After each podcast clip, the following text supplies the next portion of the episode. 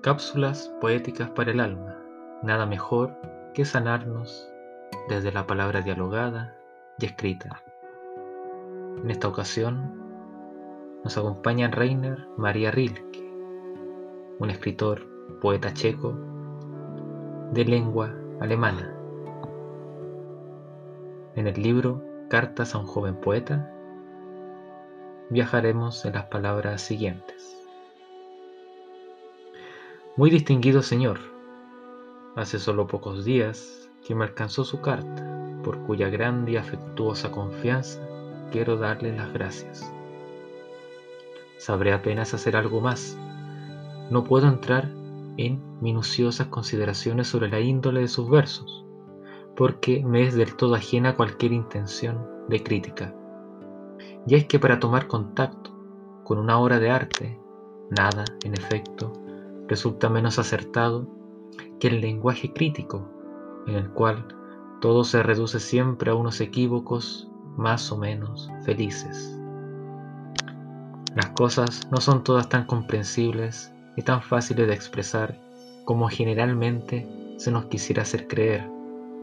La mayor parte de los acontecimientos son inexpresables suceden dentro de un recinto que nunca oyó palabra alguna, y más inexpresables que cualquier otra cosa son las obras de arte, seres llenos de misterio, cuya vida, junto a la nuestra que pasa y muere, perdura.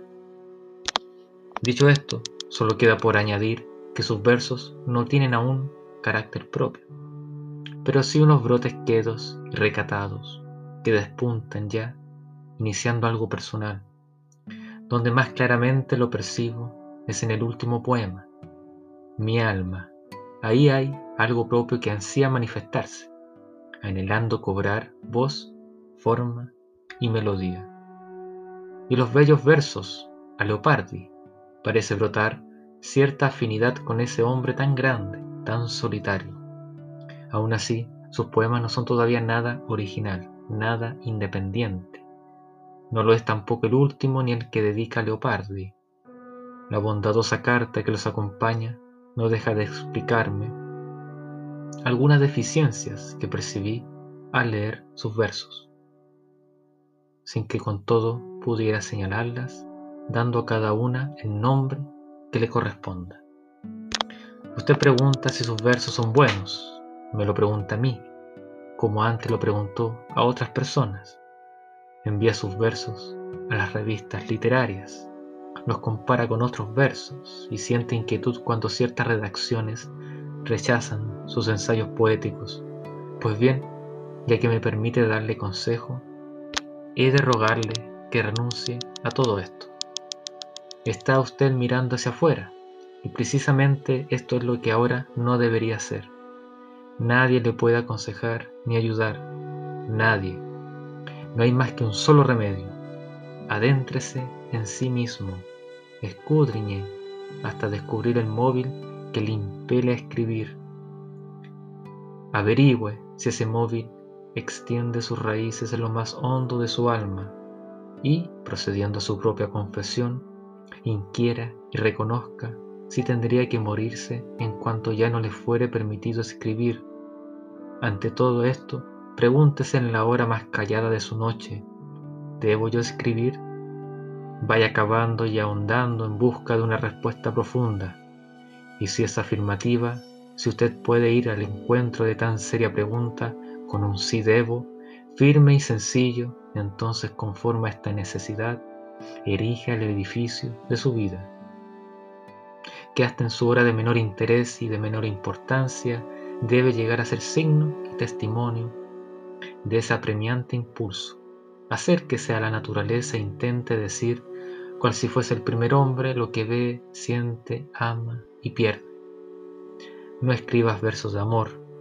Rehuye al principio formas y temas demasiado corrientes. Son los más difíciles, pues se necesita una fuerza muy grande y muy madura para poder dar de sí algo propio, ahí donde exista ya multitud de buenos, y en parte brillantes legados. Por esto líbrese de los motivos de índole general. Recurra a los que cada día le ofrece su propia vida. Describa sus tristezas y sus anhelos, sus pensamientos fugaces y su fe en algo bello, y dígalo todo con íntima, callada y humilde sinceridad, valiéndose para expresarse de las cosas que lo rodean, las imágenes que pueblan sus sueños y de todo cuanto vive en el recuerdo. Si su diario vivir le parece pobre, no lo culpa él. Acúsese a sí mismo de no ser bastante poeta para lograr descubrir y atraerse sus riquezas, pues para un espíritu creador no hay pobreza, ni hay tampoco lugar alguno que le parezca pobre o le sea indiferente. Y aun cuando usted se hallara en una cárcel cuyas paredes no dejasen trascender hasta sus sentidos ninguno de los ruidos del mundo, no le quedaría todavía su infancia, esa riqueza preciosa y regia, ese camarín que guarda los tesoros del recuerdo. Vuelva su atención hacia ella, intenta hacer resurgir las inmensas sensaciones de ese vasto pasado. Así verá cómo su personalidad se afirma, cómo se ensancha su soledad, convirtiéndose en penumbrosa morada, mientras discurre muy lejos el estrépito de los demás y si de éste volverse hacia adentro, si de éste sumergirse en su propio mundo, brotan luego unos versos, entonces ya no se le ocurrirá preguntar a nadie si son buenos. Tampoco procurará que las revistas se interesen por sus trabajos, pues verá en ellos su más preciada y natural riqueza, trozo y voz de su propia vida.